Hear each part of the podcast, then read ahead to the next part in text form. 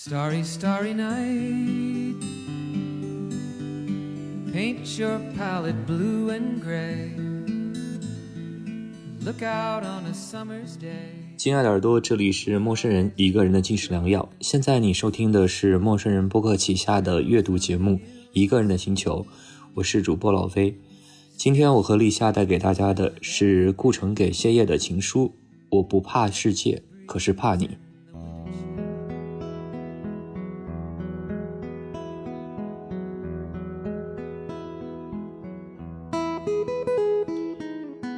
我不怕世界，可是怕你。太阳落山的时候，你的眼睛充满了光明，像你的名字，像辉煌的天穹。我将默默地注视你，让一生都沐浴着光辉。你会给我写信吗？你说会的。写多少呢？你用手比了比，那厚度至少等于两部长篇小说。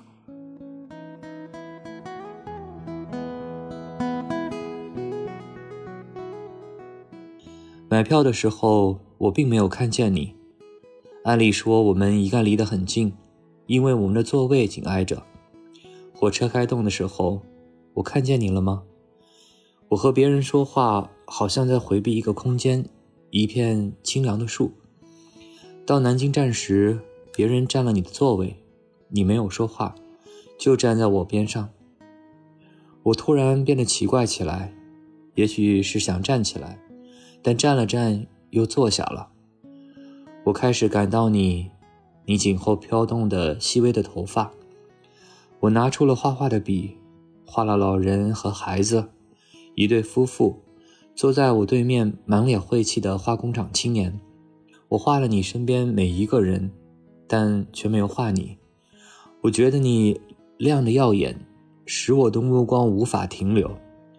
你对人笑，说上海话。我感到你身边的人全是你的亲人，你的妹妹、你的姥姥或者哥哥，我弄不清楚。晚上所有的人都睡了，你在我旁边没有睡。我们是怎么开始谈话的？我已经不记得了，只记得你用清楚的北京话回答，眼睛又大又美，深深的像是梦幻的鱼群，鼻线和嘴角有一种金属的光辉。我不知道该说些什么，就给你念起诗来，又说起电影，又说起遥远的小时候的事。你看着我，回答我，每走一步都有回声。我完全忘了刚刚几个小时之前我们还是陌生的，甚至连一个礼貌的招呼都不能打。现在却能听着你的声音，穿过薄薄的世界，走进你的声音。你的目光走着，却又不断回到此刻。我还看到你颈后的最淡的头发。火车走着，进入早晨，太阳在海河上明晃晃地升起来。我好像惊醒了。我站着，我知道此刻正在失去。再过一会儿，你将成为永生的幻觉。你还在笑。我对你愤怒起来。我知道世界上有一个你活着、生长着，比我更真实。我掏出纸片，写下了我的住址。车到站了，你慢慢收拾行李，人向两边走去。我把地址给了你，就下了火车。顾城，一九七九年七月。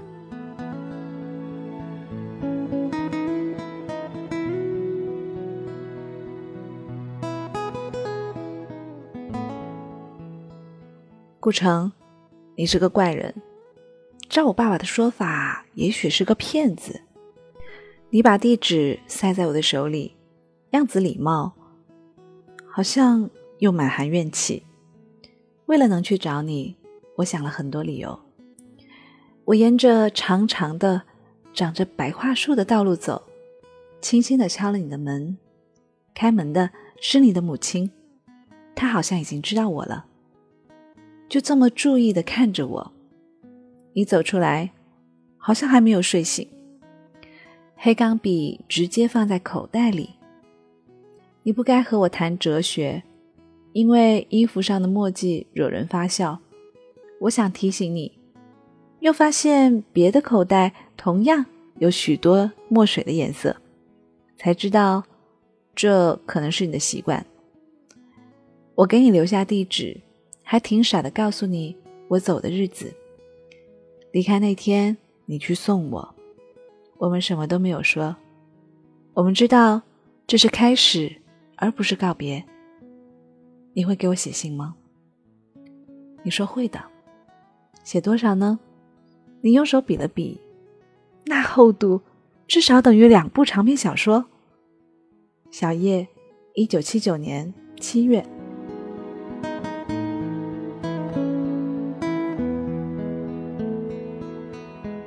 小叶，收到你寄到的避暑山庄的照片了，真高兴，高兴极了，又有点后悔，我为什么没有跟你去承德呢？斑驳的古塔夕阳蕴含着多少哲理，又萌发出多少生命？无穷无际的鸟没入黄昏，好像纷乱的世界从此结束，只有大自然，沉默的历史，自由的灵魂。太阳落山的时候。你的眼睛充满了光明，像你的名字，像辉煌的天穹。我将默默注视你，让一生都沐浴着光辉。我站在天安门口，多少感到一丝恐惧。这是第一次，生活教我谨慎，而热血却使我勇敢。我们在火车上相识，你妈妈会说我是坏人吗？顾城。一九七九年八月，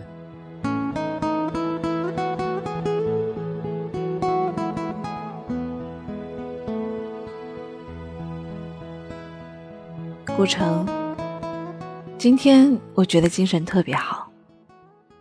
现在可以告诉你，我病了，发高烧，昏昏沉沉好几天。今天我真的觉得我已经好了。这几天躺在床上，天天看或者是听你的信，也许我真的从你那儿带走了灵魂。他不时的聚成你的样子，把你的诗送到我的耳边。我好像一个住在海边的姑娘，听着小石子在海水里唱歌。你的心让我看见了将来。多好！为什么我不能和你一起看看将来呢？我感到云从松树上升了起来，你一步一步的走上台阶，你就在我的身边。我相信这是命运。我们在一起的时候很短，而命运是漫长的。这会儿起风了。风吹起了我的头发，好像把我的灵魂也吹得飞升起来。我太高兴了，真累。我闭上眼睛就能看见你，像兄长那样站在我的面前。你礼貌的带着我走路，给我讲安徒生、讲法布尔的故事，讲路边的草怎么结出果子。瓢虫有多少斑点？你神气的走在路上，好像整个北方都属于你。也许你还要回到你少年时放猪的地方，走被雨水冲坏的路，白石头美丽的显示出来，你的目光注视着它，穿过巨大的天空，向东方伸去。苦咸的泪洒遍荒凉的土地。到处都是白蒙蒙的，就像雪，像冬天。你就在这上面走，越来越远。你还是要相信有一个河岸，那里的土地被晨光照亮，曲曲折折的，有许多鸟，许多大雁在那栖息。它们把头放在翅膀下睡觉。你是属于他们的，你会飞，眼睛里映着我们的世界，而我只能躺着，躺在热沙子上生病。真不想让你走得太远。我曾想过用手遮住你的眼睛，现在不了。真的这么做，会使我不得安宁的。没人说你是坏人，火车开来开去，上边装满了人，有好有坏，你都不是。你是一种个别的人。小叶，一九七九年八月。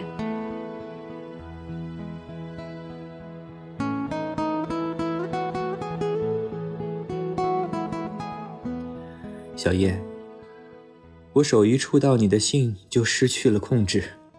我被温暖的雾的音响包围，世界像大教堂一样在远处发出回声。你漂浮着，有些近了。我醒来的时候充满憎恨，对自己的憎恨，恨自己的小小的可怜的躯壳，它被吸在地上，被牢牢地粘在蜘蛛网上。挣扎，现实不管你怎么憎恨，都挨着你，吸着你，使你离梦想有千里之遥。顾城，一九七九年八月中。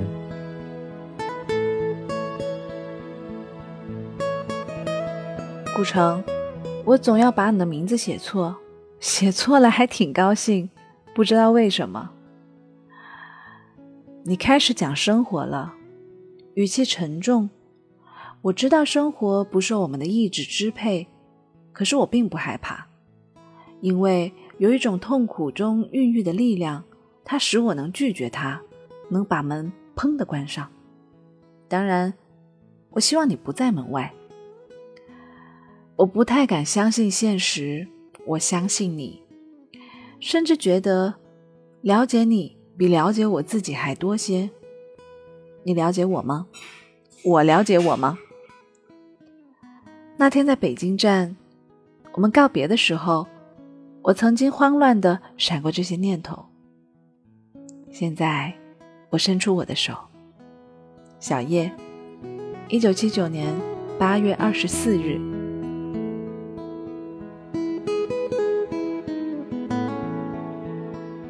小叶，你把我想得很好。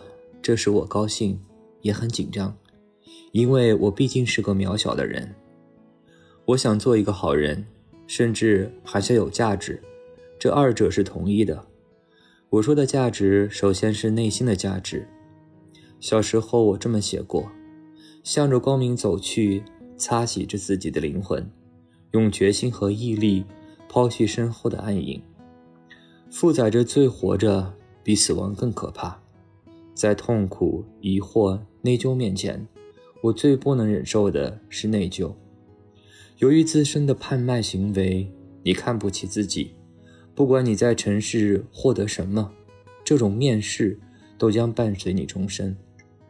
我深深的知道，世界上只有一种快乐，那就是问心无愧的快乐，做一个好人的快乐。做一个艺术家，他要受到惩罚。因为他要穿过现实的罪恶，把这种信念带给人世。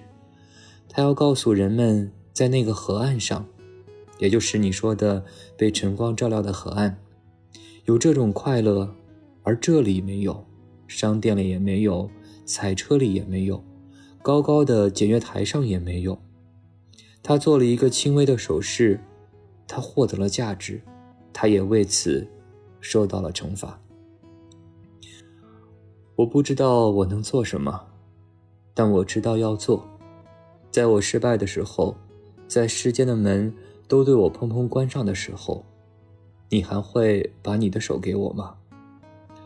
我不怕世界，但是怕你。我的理智和自制力一点都没有用。利克求斯是希腊神话里的英雄，他不会受伤，因为生下来时被母亲握住脚。在冥河里经过，他不会受伤，但被母亲握过的脚跟却是他唯一的致命之处。顾城，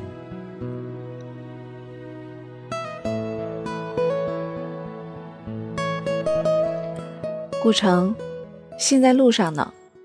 像我们坐火车，一个往南，一个往北，轰隆隆那么近，之后又错过了。你的手放在夜的水里干嘛？那样你会累的。放得太深就要受苦。而你有很多的事情要做。我们来到这个世界，相遇还不到两个月，你还不知道我呢，你还不知道自己，自己是不容易了解的。小的时候，我喜欢长头发，总想留上小辫子，不愿意再剪短发。可是我不会梳头。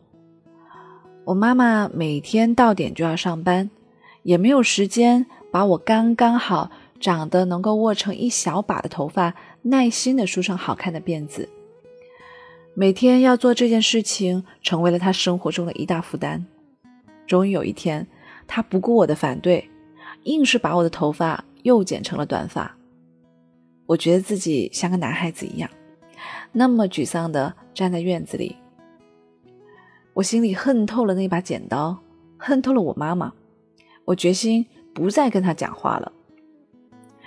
他是个军人，在部队的医院里工作。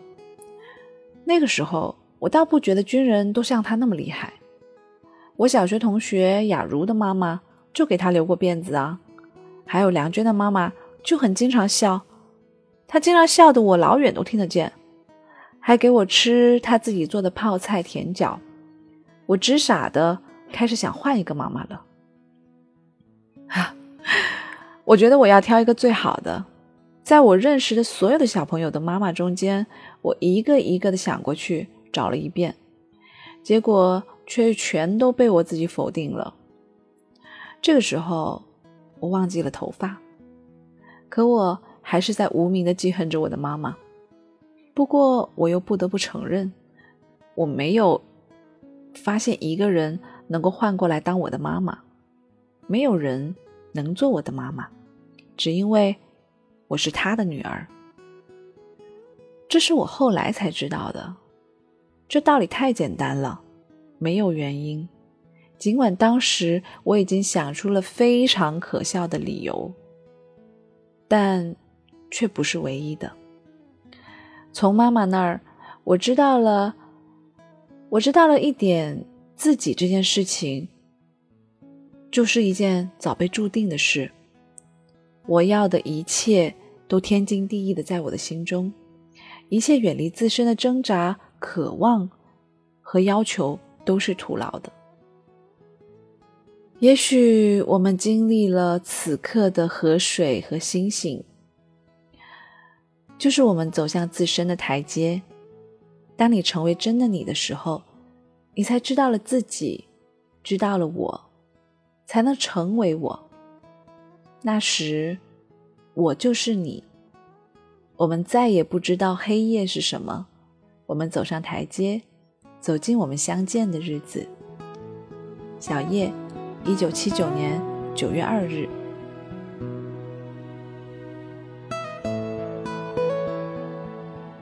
小叶，刚才看了电影，看见了什么都想到你，我终于受不了了。我跑出来，脚踏着宽宽的台阶，我跑到了桥上，念你的名字。河水在巨大的黑暗中流去，最沉重的只是一刻，这一刻。却伴随着我。河水在远处变成了轻轻的声音，而我却活在了拥有之中。我看见我的手在黑暗里移动，遮住一粒粒星，一盏盏灯，一粒粒小虫的歌唱。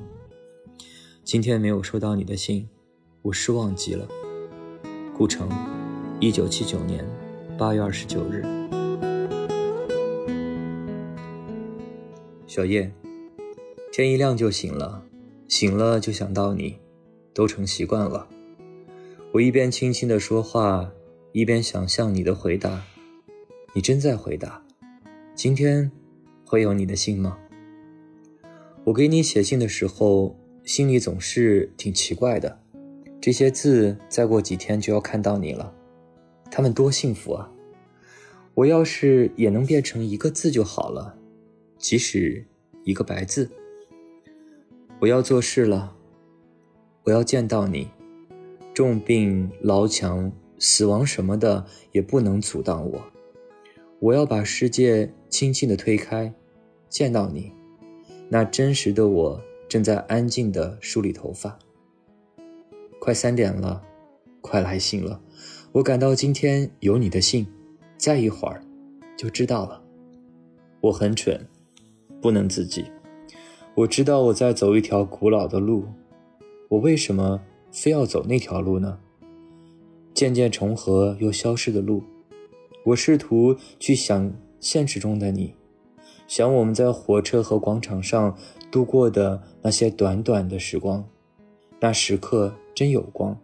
你看我的时候，我的生命是怎样亮起来，又安静又辉煌。你的眼睛是琥珀色的。你看我的时候，车走了，车走了好几辆，在这条古老的路上，我有愿望。我总希望时间过去，快过快过，最好取消算了。可是我又害怕，我还什么都没有做呢，我就穿着这件世人的衣裳去见你，睁着茫然的眼睛去见你吗？这眼睛不会看见的，它只能看见一张图画。顾城，一九七九年九月五日。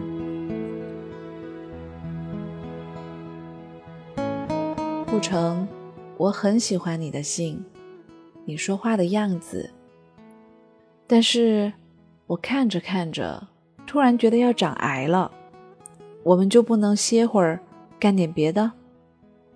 比如说，想想我应该什么时候去北京？要是冬天，那我一定要学滑冰，请你姐姐教我。我想她会吧。小的时候，我住在承德，那里离北京不远，和北京一样冷。早上我去室外刷牙，回来时一拉门把手，手就被铁粘住了。第一次被粘的时候，我吓得要命。可惜那个时候我还不会滑冰，也许是因为我还太小。家里的门前有几块空地，几张桌子大。四周用木条栅栏围成一个小院，再做上一圈田埂，就能种地了。冬天里，地里什么都不长，那个地方就成为了我的露天冰场。傍晚浇上几担水，要不了一会儿就能全都冻成冰。一夜过去，冰硬极了，平坦，透着水晶的光。不管你白天怎么玩。在冰上划出了多少痕迹？只要到晚上倒了水，过一夜便平整如初了。我不会滑冰，但我有一个小冰车，我爸爸给我做的，我就坐在上面，在我的小冰场上滑来滑去。你过去见过那么小的冰场吗？可在我住的大院里，几乎家家都有。这是过去的我的冬天，将来我要学滑冰。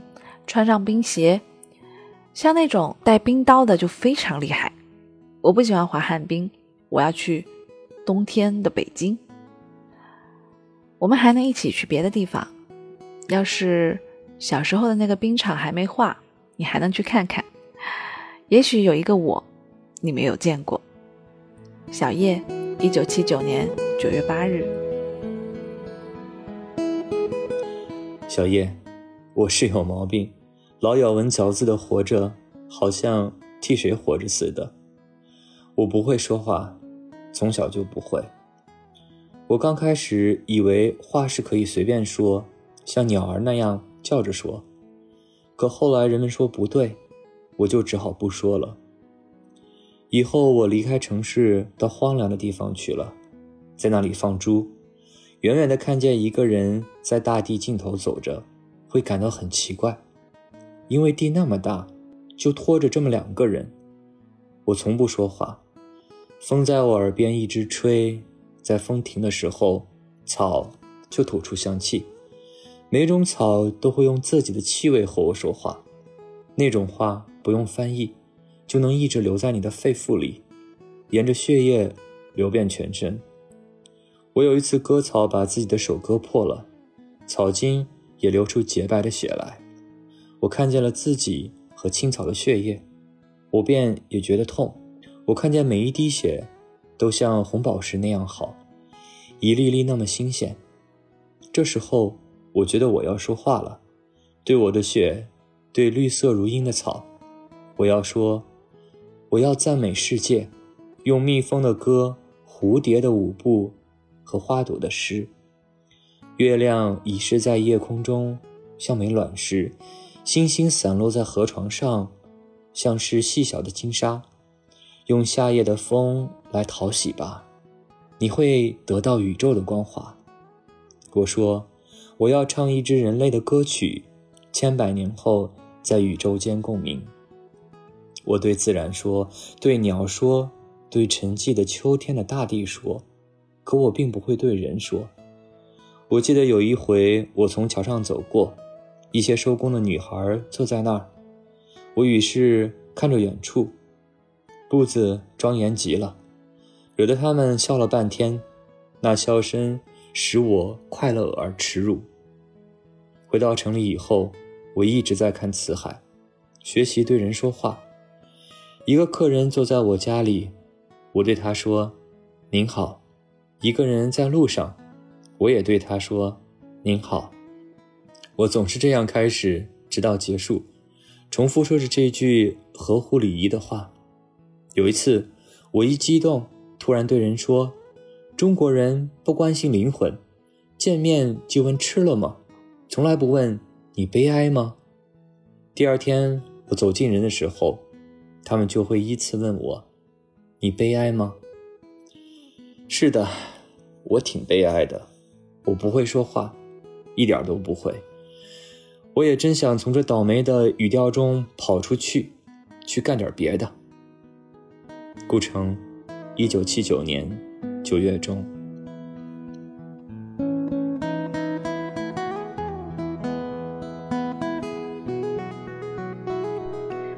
顾城，你真有意思，只会说您好，可你却教会了我说话。让我从教室的窗户跳出来，落在稿子里。我对你说：“您好，你真好。”我们不要那么老，也不要长大，不要书包，我们可以光着脚丫一直跑下去，噼噼啪啪的跑，跑吧，小叶。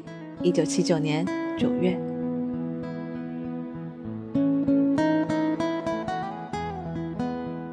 小叶。我把椅子推开，脚一弯就响，没有跑。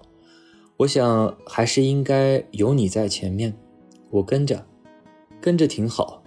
我从来都是远远的跟着别人的。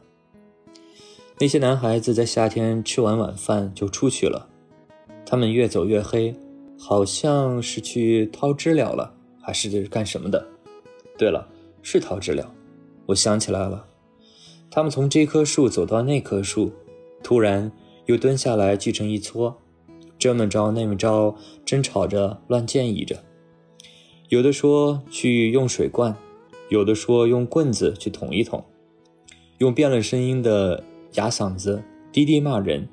待了一小会儿，他们又移动了，我才能跟过去。在我远远等着他们走开的时候，我总是会用手去抠刷了石灰的树。我对他们又讨厌又嫉妒，好像总是暗暗地移过去，伸手在他们掏过的地方再掏一掏。我总希望最好能剩下一只没有被发现的知了，好像一只披着盔甲的小鬼怪一样。我把手伸下去，又想碰到，又怕碰到，直到现在我还能想到那种感觉。我记不得究竟我是否在那个夜里摸到过一个死知了。知了是个很奇怪的东西，它从地下爬出来，用假眼睛看着你，总有像棺材的味道。有一次看辞海，我见过古代有一种玉制的函，就是死人含在嘴里的样子极其简单纯美。我甚至感到货币应该的样子就是这种。我一次次走进自己害怕的事情。我喜欢那个地底下的知了和寒。我融化了钱，用泥巴做了模子，想把它铸造出来。我喜欢这种古老、光滑像蛹一样的东西。它在桃树上爬，紫红紫红的桃树吐着透明的蕉叶。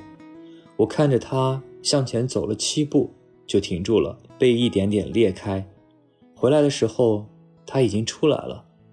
它从自己的壳里走出来，那个新鲜的淡绿色的知了美极了，比一片叶子还要新鲜。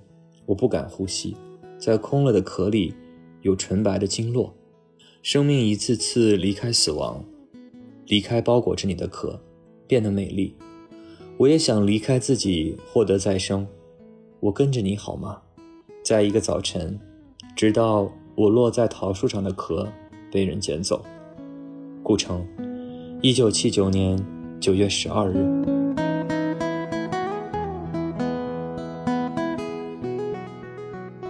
顾城，你说的都是挺好的事。跟着，跟车子，跟人，跟奇怪的东西，冰糖葫芦，卖豆腐的，什么都跟。到冬天下大雪的时候，就跟脚印，挺高兴，也挺害怕的。我跟过一种带花的，脚印一溜弯儿，轻轻的一转弯，绕过荆棘到山的那上面去了。我总是和别人争论那是什么。是黄鼠狼呢，还是狐狸？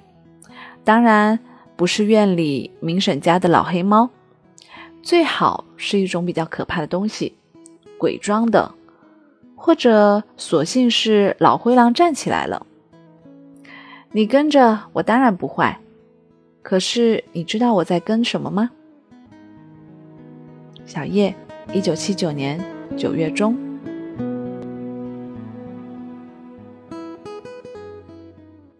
小叶，月亮升起来了，多亮了！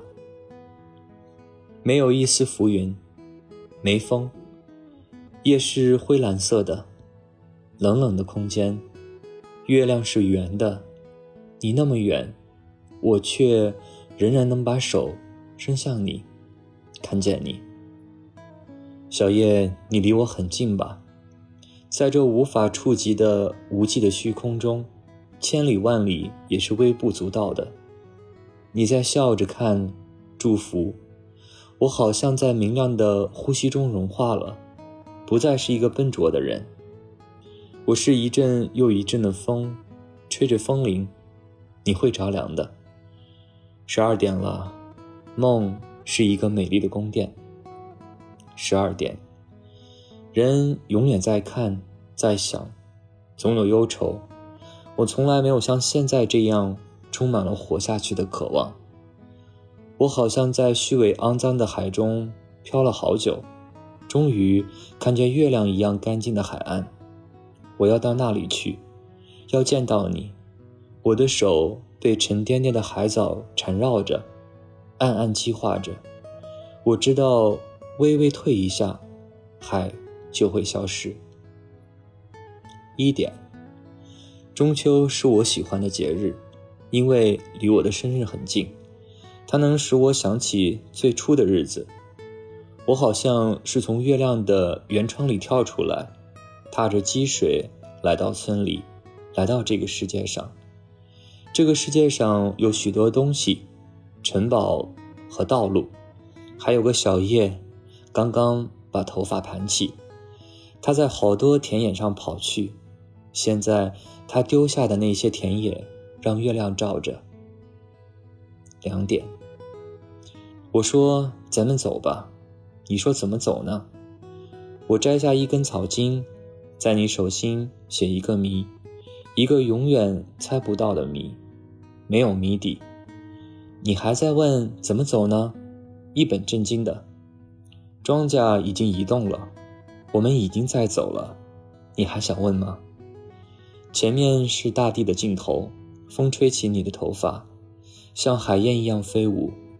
你的眼睛比大海还深。我回答了。我回答的时候，潮水总在遥远的地方一次次描单调的花纹。顾城，三点。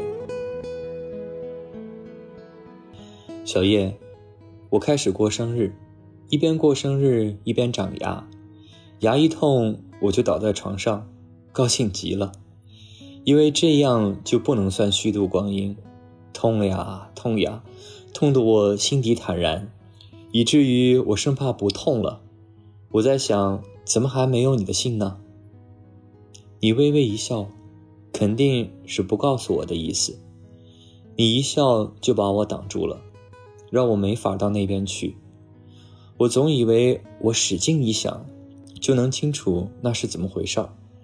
好多事瞪着眼睛看它发生，可一到那儿就没有了。周围是蓝蓝的空气，什么缘故也没有，好奇怪。一边过生日，一边牙痛，一边看了看窗外。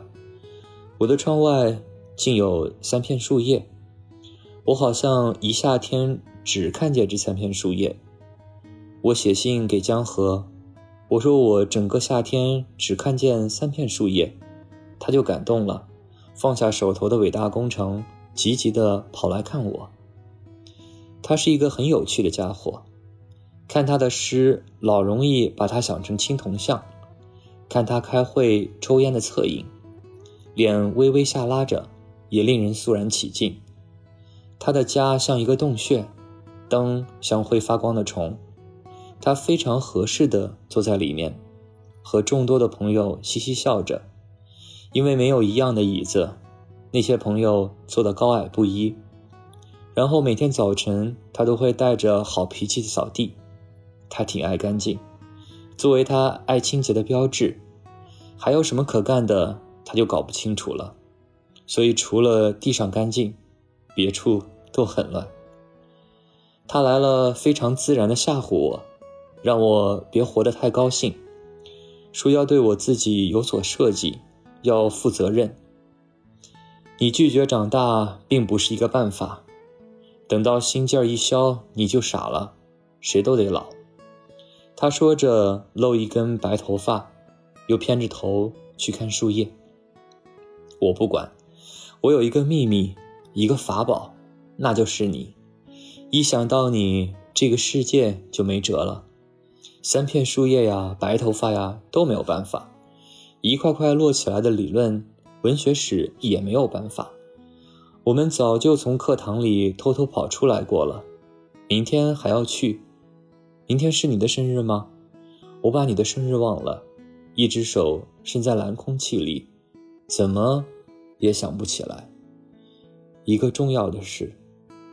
顾城，一九七九年十月。顾城，这回你吹牛了，你正式二十三岁了，祝贺你！可你说你忘了我的生日，我都没告诉你，你就忘了，可真能耐呀！当然，现在我不会让你想起我的生日的，以后再告诉你吧。能想起来的事都会忘，就像是树叶会掉一样，因为在身外，一松手就没了。江河能看见几片树叶呢？小叶，一九七九年十月。小叶，我不知道现实是什么，有的时候它就像小毽子跳来跳去，在尘土中消失。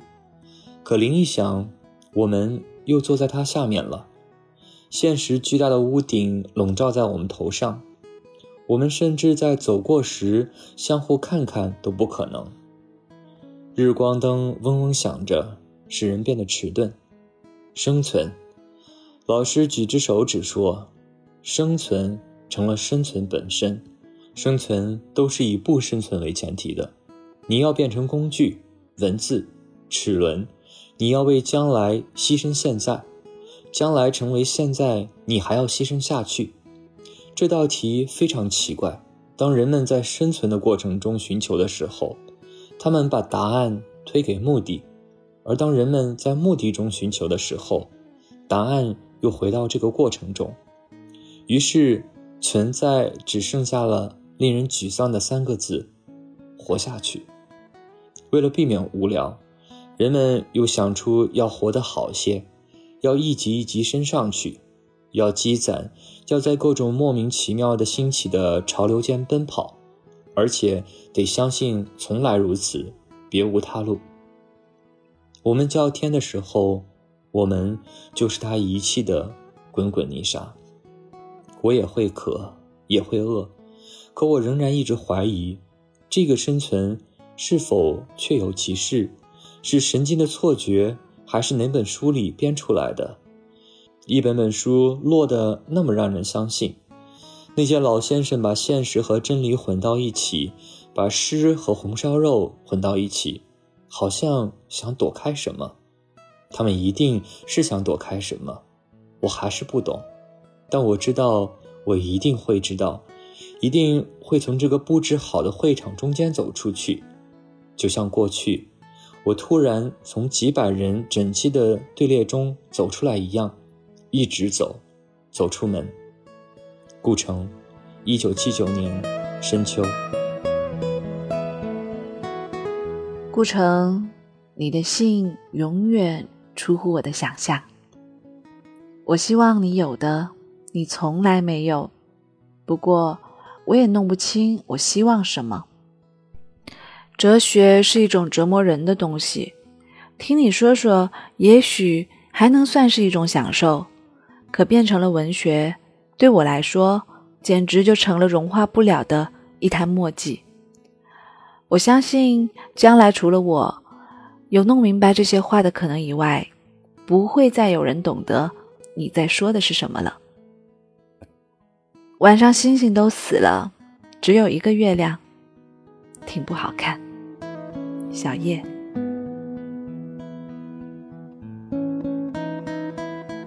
这里是陌生人一个人的精神良药，欢迎关注陌生人微信公众号 i m o i m o，或者是搜索陌生人播客。当你看到两颗红色小药丸图标，点击关注即可成为我们的耳朵。陌生人是声音的声，不是生猴子的生哦。进群互动交流，更多收听方式，或者想加入陌生人成为我们的一员，请通过微信公众号与小莫联系。我是主播老威，今天的节目就到这里结束，感谢您的收听，我们下期再见吧。我们下期再见，拜拜。